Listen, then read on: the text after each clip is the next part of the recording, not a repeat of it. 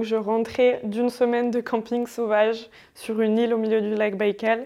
J'ai direct pris le train et là il y a des Russes qui arrivent et qui nous voient et qui nous disent qu'ils ont de la vodka faite maison, qui veulent nous faire goûter. On a bu 3 litres de vodka à 5. Mesdames et messieurs, bonjour et bienvenue à bord de cette nouvelle saison de Je t'offre un rail, le podcast qui va vous rendre accro au train. Je suis Tolt, votre chef de bord pour cet épisode réalisé avec le soutien de SNCF Connect, l'application qui permet d'organiser, réserver et gérer vos trajets de tous les jours comme des grands jours, tout en limitant votre empreinte carbone. Pour la tranquillité et le respect de tous, nous vous invitons à utiliser des écouteurs pour profiter de ce podcast. Toute l'équipe Ourail se joint à moi pour vous souhaiter un bon voyage. Attention au départ et à la fermeture automatique des portes. Petite précision avant de démarrer l'épisode, ce dernier a été enregistré il y a plusieurs mois avec les moyens du bord, dans mon salon. Mes interventions sont donc moins fortes que les prises de parole de l'invité, mais on trouvait quand même intéressant de vous partager ce témoignage passionnant. Bonne écoute Je m'appelle Charlotte, j'ai 27 ans, je suis euh, anthropologue et euh, j'habite à Paris et je voyage en train de temps en temps. De temps en temps, ça veut dire quoi? Pas autant que je voudrais. Normalement, c'est euh, les derniers, enfin les gros voyages que j'ai fait principalement, c'était je pars en avion et sur place, je fais que du voyage en train et en bus. Et maintenant, j'essaye de, de changer la donne, mais j'adore le train, c'est mon moyen de transport préféré. Ta carte blanche pour nous parler un peu de ton voyage. tu peux le faire de façon chronologique, comme tu veux. Ok. Alors, ce voyage Oulan Bator Paris en train, il a un petit peu une longue histoire et il s'est un petit peu construit en, très longtemps parce que je rêvais d'aller en Mongolie depuis à peu près, je pense, mes 11-12 ans quand j'avais vu le film Un chien jaune de Mongolie, qui est un film sublime. Et je m'étais dit, ah, un jour, j'irai, euh, j'irai en Mongolie. Bon, le, le, temps passe, je suis une enfant, c'est pas moi qui prends ce genre de décision. Vient le temps à la fac où on devait rendre un rapport de stage en licence 3. Et je voulais pas du tout gâcher mes vacances pour faire un stage en entreprise vu que je savais pas ce que je voulais faire. Mais j'avais eu une, initiation à l'anthropologie pendant ma licence et je suis allée voir la dame qui s'occupait des rapports de stage en lui disant est-ce que si je vais euh, un mois en Mongolie pour, euh, pour étudier le mode de vie nomade, est-ce que ça peut compter comme, euh, comme expérience? Et elle m'a dit oui. J'étais ok, super, je vais partir un mois en Mongolie. J'ai aussi toujours rêvé de prendre le transsibérien depuis que j'ai étudié la prose du transsibérien de Blaise Cendrars. On avait lu juste un extrait pour préparer le bac de français. Et je me rappelle juste d'une phrase qui dit Sommes-nous bien loin de Montmartre? Et Montmartre, bah, c'est un petit peu mon quartier. Et je me rappelle, ça m'avait fait rêver. J'étais OK, un jour, je prendrai aussi le transsibérien. Et je me suis dit Ah, mais le transsibérien, c'est pas que la Russie. Il passe par la Chine. J'en avais pris des bouts en voyageant avec mon père en Chine. Et euh, je me suis dit Mais il va aussi en Mongolie pourquoi pas faire Oulan-Bator euh, Paris en train, vu que je savais qu'il y avait aussi euh, Paris-Moscou qui existait. Et c'est comme ça qu'est née donc l'idée du voyage. Donc j'ai passé un mois dans une famille nomade en Mongolie, et ensuite j'ai pris trois différents trains en trois semaines. Donc j'ai fait Oulan-Bator Irkoutsk. Donc là c'était passé de la Mongolie à la Russie. Euh, c'était à peu près 24 heures de train, je crois. Donc là, j'ai passé une semaine sur le lac Baïkal euh, en Russie. C'était magnifique, ça. Enfin, je me suis déplacée euh, en bus. Et après une semaine, j'ai fait Irkoutsk-Moscou. Et ça, c'est quatre jours de train. Euh, le train mythique du Transsibérien, le trajet le plus connu. J'ai passé une semaine à Moscou et puis j'ai fait ensuite Paris-Moscou. D'une traite à la base, je voulais rentrer avec Interrail, mais j'avais plus de sous. Donc, donc on a fait Moscou-Paris d'un coup. Voilà comment s'est déroulé le, voyage.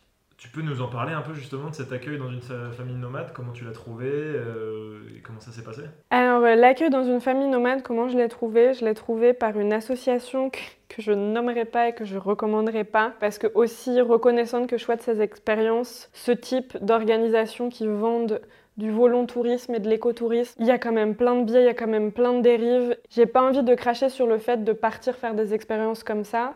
Par contre, j'aime pas l'industrie qui s'est appropriée ce désir-là pour en faire une, euh, bah, des associations lucratives en fait. C'est un peu antinomique selon moi. Ça, je recommanderais pas. Et entre-temps, je pense qu'il y a plein d'autres moyens de, rentrer en contact avec des, familles nomades. Mais voilà, moi, je suis rentrée par une asso et euh, qui assurait vraiment un mois dans une famille nomade où on est J'étais un peu comme une jeune fille au père en fait. C'était donc c'est pas du bénévolat parce que c'est pas du tout des personnes dans le besoin. C'était vraiment bah, des familles qui, euh, contre une participation financière et contre une aide, accueillent euh, des, étrangers. Euh, et, c'était super. Donc là, je vivais sur un campement où il y avait trois yourtes. La yourte, donc le père, la mère, les deux enfants, la yourte des grands-parents, enfin des parents du père et la yourte cuisine. Et c'était une famille qui avait un troupeau de vaches, un troupeau de moutons et un troupeau de chèvres et un bébé chameau, plus des chevaux. Et moi, mon rôle, c'était tous les soirs de ramener les troupeaux des petits ruminants, euh, d'attacher les veaux au moment de la traite, ce qui est super difficile, et de donner le biberon au bébé chameau. Et sinon, je passais beaucoup de temps avec, euh, avec les petits. En fait, la mère, elle aimait bien, euh, enfin, de ce que j'ai compris, elle aimait bien que je parle anglais aux petits de, de, temps en temps, et ils pouvaient dire des petits mots. Et pour eux, c'était cool, ils avaient J'étais leur nouveau jouet, quoi. Ils pouvaient faire plus ou moins ce qu'ils voulaient avec moi. Et voilà, je vivais avec, euh, bah, avec les quatre membres de la famille et on faisait tout. Donc, c'est aider à, à, tuer les animaux quand, quand, quand, on a besoin de manger, c'est faire le soin aux animaux, c'est tondre les moutons. C'était euh, le quotidien d'une vie nomade. J'ai adoré cette expérience. J'étais très contente d'ailleurs qu'après cette expérience de rentrer en train, je pense que j'aurais très mal vécu le fait de rentrer en avion. J'ai rencontré beaucoup de personnes écolos qui racontent un peu qu'il y a eu un moment choc qui a fait qu'ils ont eu une prise de conscience. Moi, c'est vraiment le moment où je devais aller chercher l'eau au puits qui m'a vraiment... Je pense que j'ai fait une mini dépression en rentrant dès que je devais allumer le robinet, tellement ça m'angoissait. Parce que vu que j'allais puiser l'eau au puits, c'était vraiment un puisard, donc c'est vraiment un trou dans le sol. Je voyais à quelle lenteur l'eau se régénérait. Et j'étais, il y a un problème là, il y a une mhm. faille dans le système. Surtout que là, on avait un mode de vie euh, plus écolo, c'est pas possible. Mais on pouvait pas se baigner dans la rivière parce que la rivière était trop polluée. J'étais, mais quelle injustice que ce soit ces personnes qui subissent le fait de ne pas pouvoir se baigner dans leur rivière parce qu'un autre mode de vie est en train de détruire l'environnement qu'ils ont autour. Et d'ailleurs, cette famille, en raison du dérèglement climatique et en raison d'un hiver hyper froid, a perdu tous les troupeaux de chevaux qu'ils avaient. Et, c'est vraiment là, je me suis dit, il y a quelque chose qui ne va pas parce que tout ce qu'ils perdent et tout leur environnement qui se détériore sous leurs yeux, c'est pas de leur faute. Et je me mmh. suis sentie hyper, euh, hyper coupable en fait. Et c'est en rentrant, en rentrant, j'ai vendu mon scout et j'ai changé, euh, ça a mis un peu de temps, mais j'ai vendu mon scout et j'ai commencé à changer ma manière de consommer. Ok. Ouais. Bon, bah, super intéressant. on, a, à peu près compris, mais est-ce que tu peux nous dire euh, s'il y a d'autres raisons qui t'ont poussé à prendre le train euh, pour rentrer de Mongolie? Ouais, bah oui, oui, sinon il y a, y a d'autres raisons. Si j'avais envie de rentrer en train, c'est que j'ai toujours adoré les voyages en train. J'avais fait euh, on avait traversé la Chine en train avec mon père quand j'étais petite. J'avais beaucoup voyagé en Inde en train et en bus aussi. Et c'est vraiment un moyen de transport que j'aime parce que c'est juste un moyen de prendre le temps et j'adore regarder par la fenêtre et regarder les paysages. C'est très. Ça peut paraître. Euh, enfin, je sais pas, mais moi j'adore ça. Je peux faire ça pendant des heures. Et faire ça en train, sentir qu'on traverse des paysages, passer d'un endroit à un autre et avoir euh, d'avoir le temps et pas juste d'être catapulté à un endroit. Là, on voit les différences en fonction des gens qui montent dans le train, qui descendent. Puis il y a une ambiance et j'adore le train de nuit, j'adore dormir dans, le train. Je dors très très bien. Donc, euh, donc voilà, c'était pas du tout pour des raisons écolo à la base, même si c'est ce voyage qui m'a fait repenser ma consommation euh, après. Mais à l'origine, c'est juste que j'aime le train. Quoi. Ok. Et donc pour toi, euh, fenêtre de train mm. au-dessus de hublot d'avion?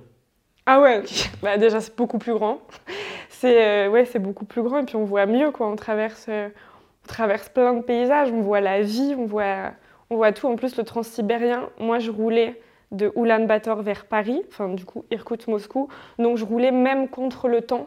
Je pouvais dormir et me réveiller, il était plus tôt, ce qui était incroyable comme expérience quoi. Donc euh, la fenêtre, le temps, tout est mieux en train. Et c'est beaucoup moins chiant d'aller à la gare qu'à l'aéroport. Il y a une question qui revient souvent, moi, quand je publie des trucs sur le train de nuit. Euh, et c'est souvent évidemment des questions euh, qui viennent de femmes, c'est est-ce que c'est sûr pour une femme de prendre le train de nuit? On a toujours un peu cette image que le train de nuit, euh, bah, ça peut être dangereux, principalement pour les femmes, mais aussi pour se faire voler des affaires, etc.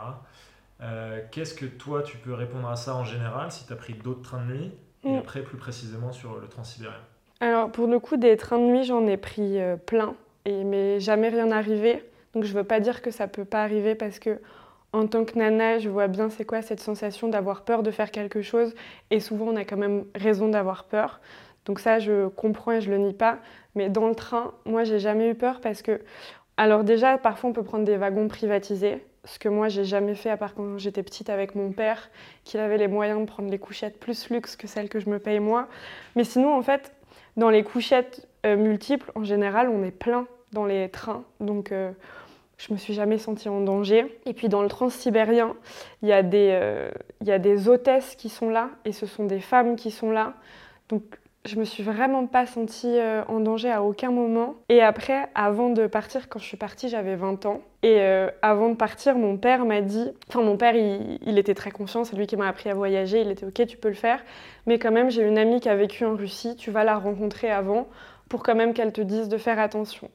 Et cette femme m'a donné le meilleur conseil qui soit. Elle me dit, Charlotte, t'allumes ton radar, dès que t'as peur, dès que quoi que ce soit, dès que tu le sens pas, tu n'y vas pas et tu vas demander de l'aide et c'est ok. Et c'est con, mais c'est une phrase qui m'a accompagnée après tout le long de mon voyage et qui, qui m'a rassurée et tout, tout s'est bien passé.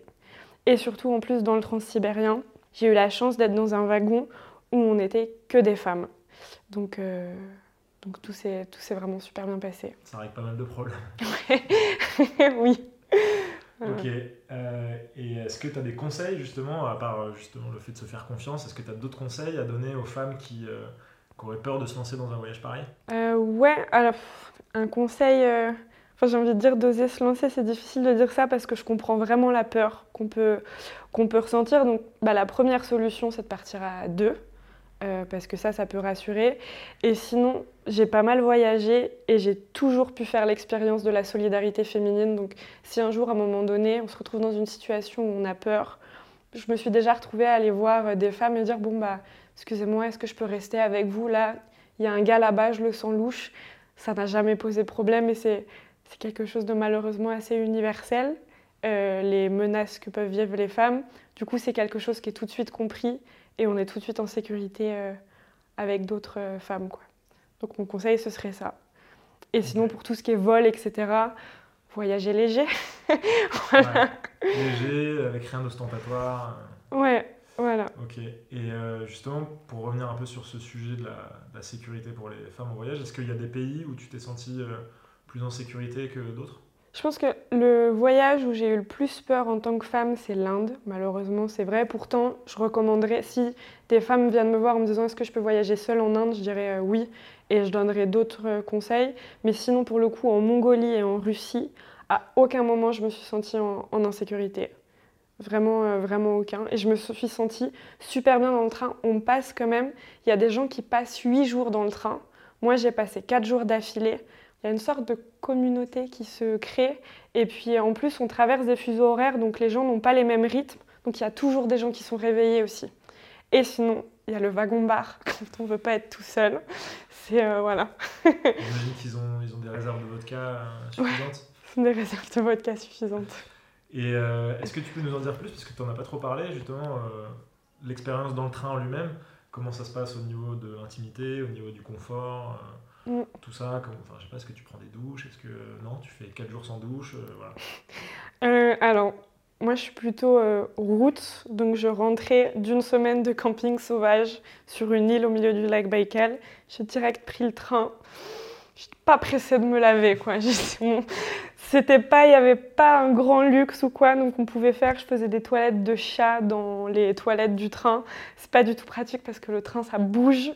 Mais bon, on était tous un peu, donc l'intimité, il y a des, des, wagons de luxe, c'est pas du tout ce que j'ai pris. Donc c'est possible de se laver avec un gant, on nous donne un gant et une serviette si je me rappelle bien. Donc voilà, l'intimité c'est assez rudimentaire, mais moi ça me gêne pas.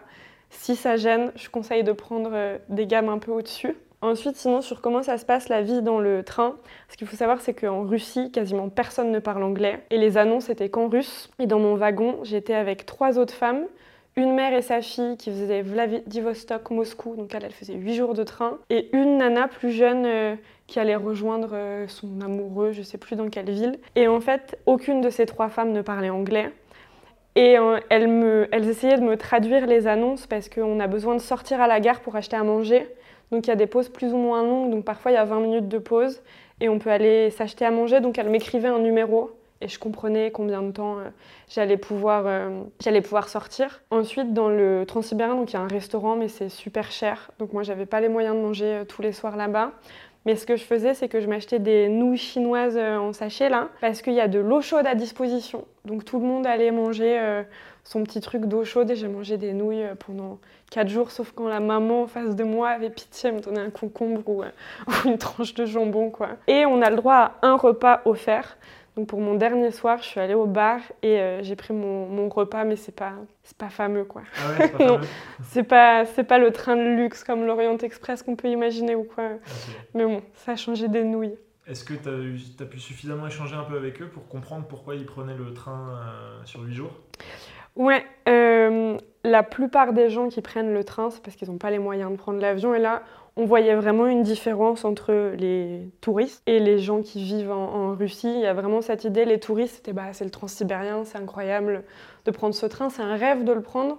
Tandis que pour les gens de là-bas, bah, c'est un train lambda. Et vu que la Russie, c'est quand même vraiment, vraiment énorme, il y a des gens qui sont séparés de leur famille et ça peut être dur. Donc s'ils pourraient, ils, prennent- ils prendraient l'avion. Mhm. Donc le train, c'est plus une contrainte. quoi. C'est c'est pas, euh, c'est plus des gens de classe moyenne. Ouais. Donc par exemple, là, la mère et sa fille qui étaient avec moi, elles allaient rejoindre euh, le père et le frère et il fallait enfin, huit jours pour qu'ils reviennent. C'était pas trop une partie de plaisir, mais la mère, elle arrivait à, c'était mignon, elle arrivait à, à occuper sa fille. En fait, elle lui faisait dessiner sur la carte le trajet en train. Et du coup, de temps en temps, elle me montrait, ah, regarde, on est là. Enfin, je suppose qu'elle me disait ça. On est là et voilà, on s'occupe. Donc le train euh, est moins cher que l'avion. Alors en tout cas, euh, pour les gens sur place, c'est ce que j'ai compris. Donc euh, ouais, ça coûte quand même euh, cher, mais je pense que si on se prend bien à l'avance, c'est ouais, c'est moins cher. Enfin, Parce qu'il y a un prix différent entre Russes et étrangers? Je sais pas du tout ça. Toi, tu l'as réservé comment ton Bah, billet moi, j'ai tout réservé de Paris. Mhm. J'avais tout booké à, à l'avance pour rassurer ma mère, pour qu'elle me laisse partir. Mais je m'étais fait des copains euh, sur euh, l'île d'Olkhon, justement l'île où j'étais en Russie. Et eux, ils, ils se pointaient à la gare et ils prenaient un billet de train. Donc moi, j'ai fait aussi un, un gros, gros bout. Je, je sais plus c'est quoi le, le prix, mais euh, je- ça reste moins cher que peut être un billet d'avion, quoi. Ce qui était dit, ouais. Toi, tu, tu te souviens combien t'avais payé? Je sais plus, je dois avoir mes comptes. quelque- Je me demande si j'ai pas payé un truc genre 100, 150 euros. Mais Pour je 4 sais. jours? Ouais, je crois. Ouais, ça paraît pas très cher. Non. Enfin, bon, après, il y a le côté expérience. Mm. Ok. Et euh, est-ce que tu as d'autres informations justement euh, sur l'aspect confort, euh, expérience à nous partager?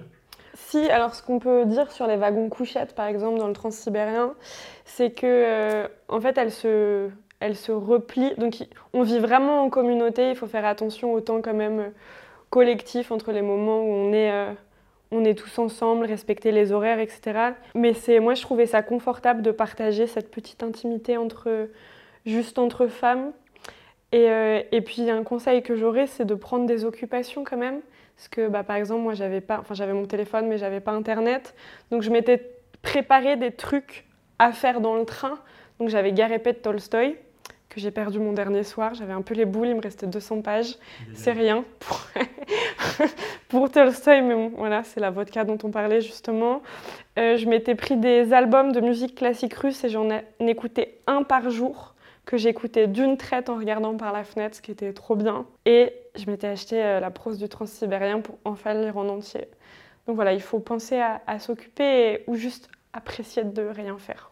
Tu m'as l'air euh, plutôt passionné de Russie, me trompe-je Passionnée de Russie, du coup, c'est un petit peu gênant de dire ça maintenant. Euh, Enfin, je distingue la culture russe et euh, la politique russe. Mais non, moi, mes auteurs préférés, c'est Tolstoï et Dostoïevski. Donc, j'avais très envie d'aller ouais, d'aller en, en Russie, de prendre ce train. Donc, c'est une culture. C'est vraiment c'est la littérature russe qui me plaît beaucoup. Et la musique classique russe, du coup, que j'ai appris à découvrir là-bas, ouais, j'a- Et, et surtout, ce qui est bien en Russie, c'est qu'il y a une vraie différence entre la semaine que j'ai passée donc en Sibérie et la semaine que j'ai passée à Moscou. Il y a, il y a 1000 pays en Russie, il y a 1000 cultures différentes, entre des gens super engagés politiquement, entre ceux qui s'en foutent, entre une culture hyper rasta, une culture très hippie et une culture un peu plus rigide. Mais euh, ouais, j'adore. euh, Vraiment, c'est le pays que j'aime, quoi. Ouais. C'est pas, c'est pas ce qu'ils font maintenant. Maintenant, j'aimerais que tu nous partages deux moments qui t'ont marqué. Mm. Le premier, positivement, Mm. et le deuxième, plutôt négativement, donc un moment qui t'a fait peur, qui t'a surprise. euh. Je pense que c'est le même. je pense que mon meilleur moment est aussi, entre guillemets, mon, mon pire moment, mais c'est ma...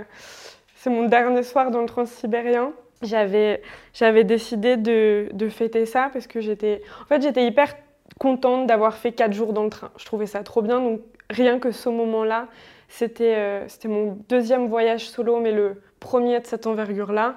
Donc j'étais trop fière d'arriver à une partie de ma, enfin, ma destination finale, c'était Paris.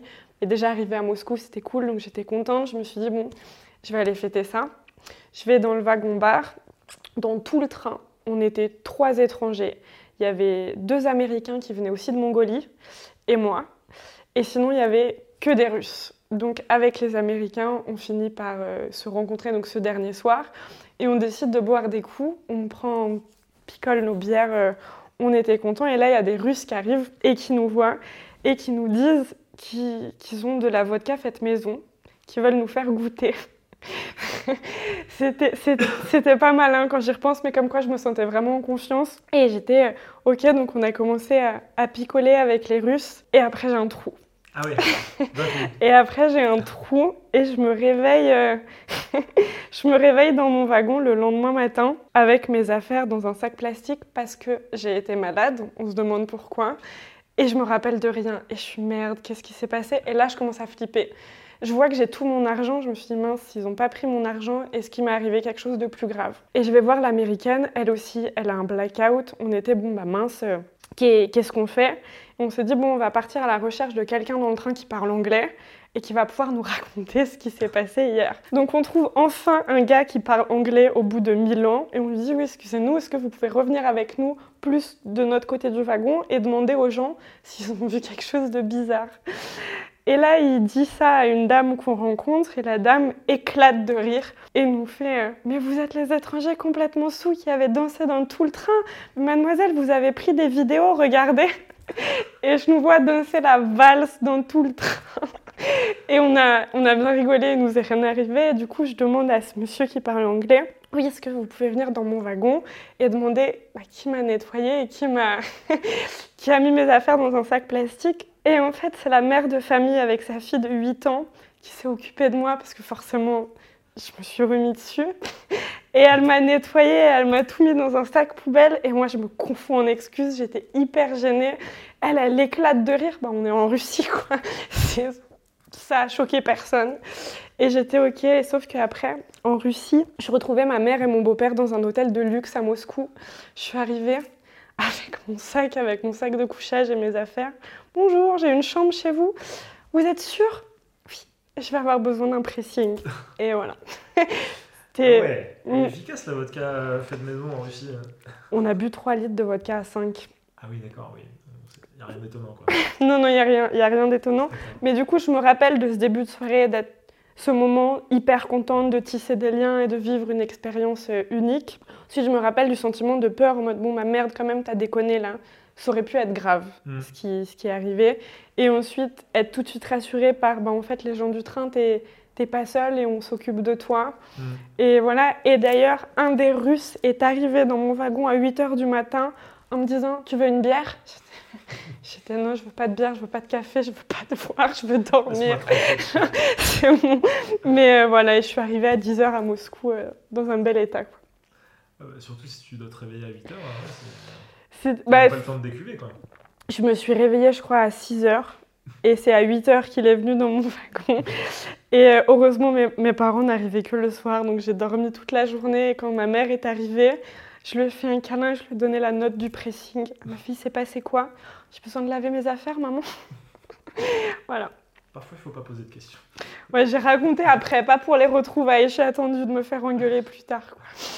Bon, après, en même temps, c'est aussi un peu ça le voyage. Euh, faut forcément qu'il y ait des moments un peu de lâcher prise. Et si tu l'as fait, c'est que tu devais te sentir en confiance après les quelques jours que tu avais passé dans le train. Ouais, c'est ça. Il y avait vraiment ce sentiment de convivialité avec et les femmes de mon wagon, et l'ambiance du train, et les hôtesses du train, qui m'avaient vraiment dit j'aurais pas bu avec des inconnus si je me sentais pas en sécurité. On était plein. Hmm. Donc, euh, donc voilà. Bon, bah, en tout cas, c'est une belle histoire. Euh, moi, je dois dire que, effectivement, tu réponds aux deux questions d'un coup. Voilà. Tu nous en as déjà un peu parlé, mais j'aimerais que tu, tu nous dises s'il y en a d'autres. Euh, selon toi, euh, peut-être que en plus avec le recul, tu en, as, découvert d'autres. Selon toi, quels sont les avantages du voyage en train? Euh, donc dans les avantages du voyage en train, vraiment un des premiers en termes très logistiques, c'est ne pas aller à l'aéroport. À l'aéroport, je trouve ça super chiant. Les aéroports, je trouve ça super nul. J'aime pas ces endroits alors que j'ai beaucoup pris l'avion avant. Maintenant, bah, enfin, de moins en moins, je tends à arrêter. Mais j'ai toujours détesté aller à l'aéroport alors que j'adore aller à la gare. J'adore les ambiances de gare. Je trouve ça, euh, je trouve ça vraiment sympa. C'est plus accessible, c'est plus vivant c'est moins aseptisé. Enfin voilà, c'est des lieux de vie que j'aime vraiment bien. Ensuite, ce que j'aime dans le train, c'est vraiment le fait de, de, changer son rapport au temps. Et ça, pour moi, c'est vraiment un problème aujourd'hui. Euh, toute la société, c'est qu'on prend plus le temps et on se catapulte d'endroit en endroit. Et moi, dans, bah, dans le travail que je viens de quitter, je, prenais beaucoup l'avion et j'avais vraiment cette sensation d'être catapultée dans un endroit et en fait, je me suis dit, en fait, j'aurais pu être n'importe où parce que j'ai même pas senti le voyage. J'ai fait quoi 4-5 heures d'avion. Et voilà, je suis dans un endroit et je repars et j'ai.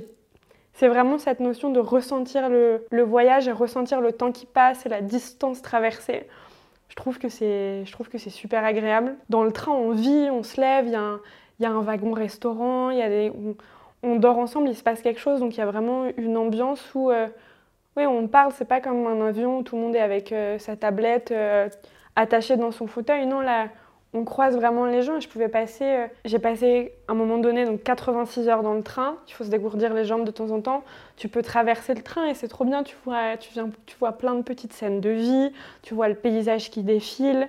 Ouais, moi, c'est vraiment, je dirais, il y a la logistique, le rapport au temps qui change et le rapport au paysage que j'adore.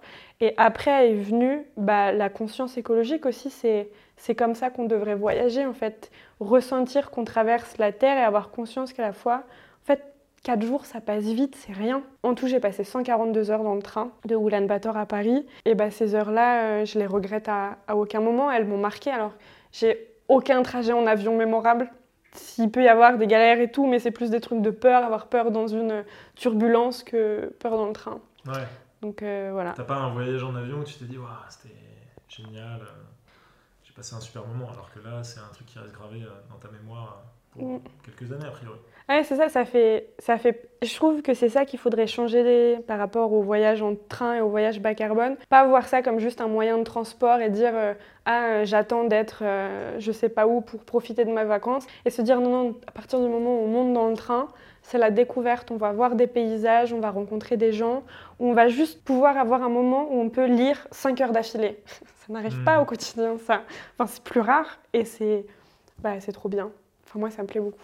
Si tu avais le choix aujourd'hui, par exemple, si tu devais retourner en Mongolie, est-ce que tu ferais l'aller-retour en train? Ah, ouais, ouais. Ouais, ça, euh, c'est. Alors, pas, pas dans les circonstances euh, actuelles, mais euh, ah ouais, j'aimerais bien faire.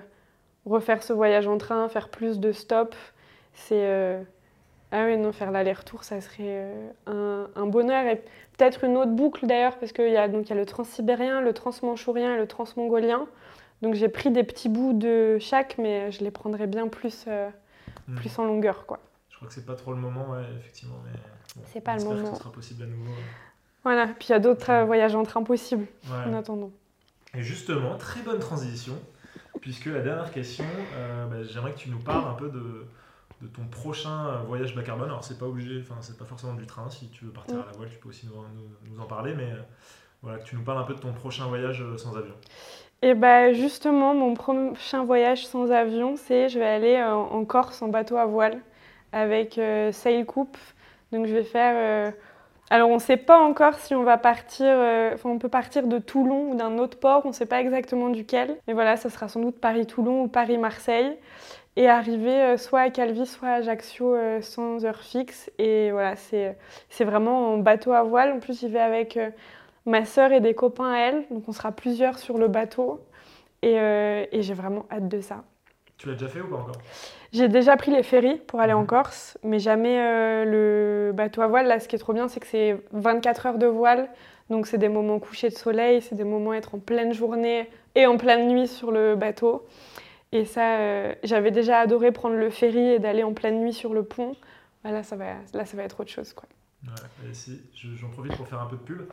J'ai publié une vidéo sur ma chaîne, euh, justement sur notre traversée en Corse euh, qu'on a faite il y a un an. Donc je vous mets le lien, le lien en bas. Mais ouais, super expérience. Moi, je l'ai fait plusieurs fois, une première fois avec mes parents, euh, quand j'étais petit. J'avais adoré, on- enfin, à naviguer de nuit avec le, le ciel étoilé, ça c'est ouf. Mhm. Et là, on l'a refait il y a un an. On est parti sous un ciel étoilé. On s'est réveillé le lendemain euh, au beau milieu de la mer Méditerranée, avec le soleil qui, qui embrasait l'horizon et tout. C'était assez fou. Et au retour, on a vu des dauphins. À l'aller, on a vu des baleines un peu au loin, enfin des geysers de baleines. Enfin voilà, c'est effectivement c'est des expériences que tu que tu peux pas trop vivre en avion. Donc euh, Mhm. ça devrait être sympa. Après, bon voilà, la, la donnée que tu maîtrises pas, c'est la météo. Mhm. Et évidemment, parfois, tu peux avoir des traversées plus sportives que d'autres. Mais bon, c'est le jeu, hein, en même temps, c'est... J'ai l'estomac bien accroché depuis la Russie, donc ça Ouais. devrait aller. J'ai hâte de prendre le bateau pour voir euh, des dauphins si possible, et sinon juste un coucher ou un lever de soleil. Et euh, comment t'as entendu parler de Selcop Je pense sur LinkedIn. Et c'est vrai, moi, ça fait un bout de temps que je m'intéresse au voyage bas carbone et j'ai plus envie de prendre euh, l'avion. Donc, je sais plus quelle personne je suivais qui parlait de ça. Et, euh, et en fait, j'ai suivi dès le début du projet quand il se lançait euh, juste. Moi, mon, mon beau-père, il vient de Corse, donc on va en Corse euh, tous les étés. Et je cherchais en fait euh, comment on pouvait aller en Corse euh, autrement. Donc l'année dernière, j'ai pas pu y aller. Mais voilà, là, cette année, je peux, donc j'ai hâte de tester ça. Bon, bah super. J'en profite d'ailleurs pour dire à ceux que ça intéresse que tu as un blog, c'est ça? Peut-être que tu peux nous, nous en dire plus. De toute façon, je mettrai le lien en description, mais peut-être que tu peux nous en dire plus un peu sur ce que, ce que tu as sur ce blog. Ouais, alors j'ai un blog qui s'appelle euh, Charlotte and the Nomadic Life.wordpress.com. C'est un blog que je me suis euh, créé justement euh, par rapport à ce stage de fin de licence que j'ai jamais voulu faire. C'était un petit peu donc quand la fac, j'ai pas juste annoncé à la fac euh, je vais partir un mois en Mongolie et je vais rentrer en train. Il fallait quand même qu'il y ait un projet. Je leur ai dit ah, bah je vais faire une mini étude anthropologique et du coup je vais écrire des articles. Et euh, donc voilà, à la base c'était vraiment euh, pour ça. Et en fait, après, je me suis pris, prise au jeu de l'écriture. J'ai vraiment bien aimé raconter. En fait, je suis très contente d'avoir une trace de mon voyage. J'ai toujours tenu des, des journaux de bord, mais mes journaux de bord, c'est plus des journaux un peu intimes. Et là, je trouvais ça chouette de pouvoir partager pourquoi je voulais partir et ensuite de raconter toute l'expérience, donc le un mois dans une famille nomade en Mongolie et ensuite le retour, euh, le retour en train. C'était super de pouvoir le, le partager à ma famille déjà, puis ensuite à mes proches et, euh, et ça m'a fait rencontrer euh, du, bah, du monde. Donc euh, voilà, vraiment ce blog, il a servi juste à raconter ce voyage. Donc ça part de l'idée du projet, ça parle de la Mongolie, ça traite de différents sujets en Mongolie, et ensuite le retour en train euh, jusqu'à Paris. Mesdames et messieurs, vous êtes arrivés à destination terminus du train. Assurez-vous de n'avoir rien oublié et de vous abonner au podcast et à nos réseaux si ce n'est pas déjà fait. Toute l'équipe Ourail et SNCF Connect vous remercie d'avoir passé ce moment en compagnie de la Team Train et vous dit à bientôt pour un nouveau voyage sans avion.